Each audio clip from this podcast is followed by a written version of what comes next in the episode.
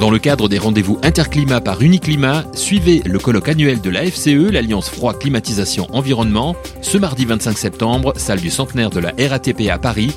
Un événement à vivre sur Bâti Radio.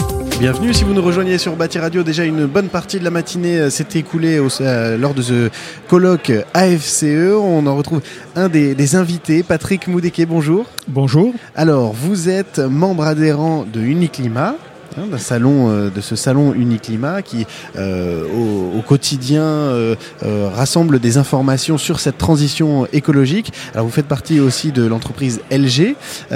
en quoi c'est important pour votre entreprise et pour vous de participer à, cette, à, ce collectif Uniclimat alors, comme, comme, une grande partie des constructeurs en France, on fait partie du, du collectif Uniclimat. On est adhérent à Uniclimat depuis plusieurs années. Euh, tout simplement parce que nous souhaitons, si vous voulez, euh, faire mm, participer aux travaux qui sont faits au sein d'Interclimat. Euh, également, c'est l'occasion, si vous voulez, de temps en temps, de faire un certain nombre de points sur les, techniques et sur, le, sur la réglementation. Et, par ailleurs, euh, faisant partie, euh, partie du bureau, si vous voulez, on, travaille, je travaille avec d'autres sur dans ce qu'on appelle les, les CS climatisation, les CS, les conseils stratégiques climatisation ou pompes à chaleur, de façon à pouvoir euh, partager un certain nombre de, choses, notamment sur les aspects techniques et les mmh. aspects réglementaires. Une quête d'information, un apport d'information aussi, puisque vous êtes, comme vous le dites, un industriel, donc c'est vous qui travaillez les produits et qui êtes au cœur de cette cette réglementation et de ces nouvelles innovations. Alors là, dans le cadre du colloque AFCE, euh, dans quel cadre vous venez? Dans quel but vous venez aujourd'hui? Alors, il me paraissait important que nous soyons là aujourd'hui de façon à pouvoir, notamment, euh, comme vous le savez, euh, la, mise en place de la CH35 et, le, N378, de pouvoir faire un point très, très clair, puisqu'il y a quand même des intervenants de, de très grande qualité, et savoir exactement où on en est, euh, puisque euh, vous le savez peut-être pas, mais le, la mise en, en, œuvre de cette euh, nouvelle réglementation euh, risque de nous poser des problèmes, notamment avec les, les, fluides légèrement inflammables qui sont les fluides A2L. Bien sûr, c'est ce que j'allais vous dire, ça provoque un, un, grand bouleversement dans une entreprise comme, comme LG, ces nouvelles réglementations, ces nouvelles normes. Est-ce qu'on doit changer toute sa chaîne de production, ces, nouvelles, ces produits? Comment ça se passe?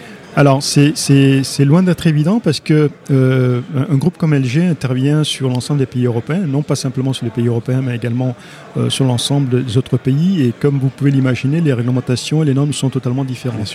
Donc, certaines normes euh, sont, sont identiques, mais d'autres sont totalement différentes. Donc, il nous faut euh, pouvoir adapter en fait l'ensemble des produits à, à l'ensemble des pays ce qui ne, ce qui n'est jamais, jamais évident parce qu'il faut pouvoir euh, mettre en place les investissements et les productions adaptées à, chacune des, à chacun des pays. Pour juste vous donner un exemple, euh, en parlant de certification, euh, alors que nous sommes en Europe, les, Pays-Bas ne reconnaissent pas en fait la, la certification qui marque.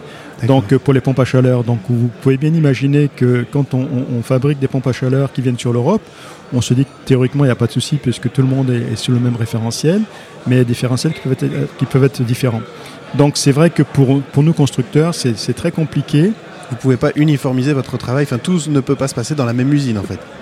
Ou alors, si tout se passe dans la même usine, mais en fait, il faut, il faut, pouvoir effectivement euh, mettre en application un certain nombre de, sur les produits, un certain nombre de, de, de, de règles qui ne le sont pas nécessairement identiques, si vous voulez, d'un pays à l'autre.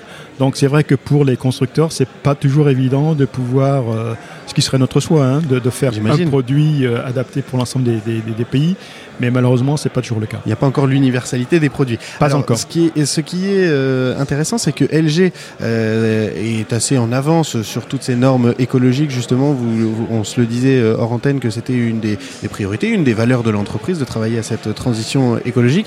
Et pourtant, là, on se rend compte que ça va vous demander quand même pas mal d'infrastructures et d'innovations supplémentaires pour s'adapter à ces nouvelles réglementations. Est-ce que, euh, est-ce que euh, ça ne vous décourage pas? Est-ce que vous, avez, vous prenez toujours le pas et vous, êtes toujours, euh, vous voulez toujours être dans cette démarche d'avance par rapport aux réglementations? Alors ça ne nous décourage pas, bien au contraire, parce que je pense que le fait d'avoir à, comment dirais-je, à, se creuser un peu la tête pour trouver des solutions, c'est quelque chose que nous aimons, que nous aimons bien. Donc non, non, on va, bien au contraire, euh, le, fait d'avoir des, questionnements sur les, les, techniques à venir, sur les, les, référentiels à mettre en œuvre, c'est toujours intéressant. Alors ça a toujours un coût, hein, puisque euh, ce qu'on essaye de faire, c'est de pouvoir mettre les, produits au, meilleur coût euh, pour l'utilisateur et également pour l'entreprise. Donc c'est jamais évident de trouver ces bons équilibres, mais je dirais le groupe LG est quand même un groupe important. Et, la, force de frappe que nous avons nous permet effectivement de pouvoir, euh, euh, non pas aborder les choses sereinement, mais à tout le moins de, hmm. pouvoir euh, les aborder avec, comment dirais-je, un peu avec, plus de sérénité. Avec un peu plus de sérénité, oui, tout à fait. Et euh, pour conclure, euh, ces innovations et ces évolutions de réglementation, forcément, elles partent de quelque part. Est-ce qu'elles partent d'un constat? Est-ce qu'elles partent d'un accident? Parce que là, on parle du gaz inflammable qui est présent dans les groupes scolaires, par exemple, dans les hôpitaux. Ça, ça, part d'un constat, d'un accident à chaque fois, ou alors c'est vraiment une remise en question chaque année de, des protocoles et des produits?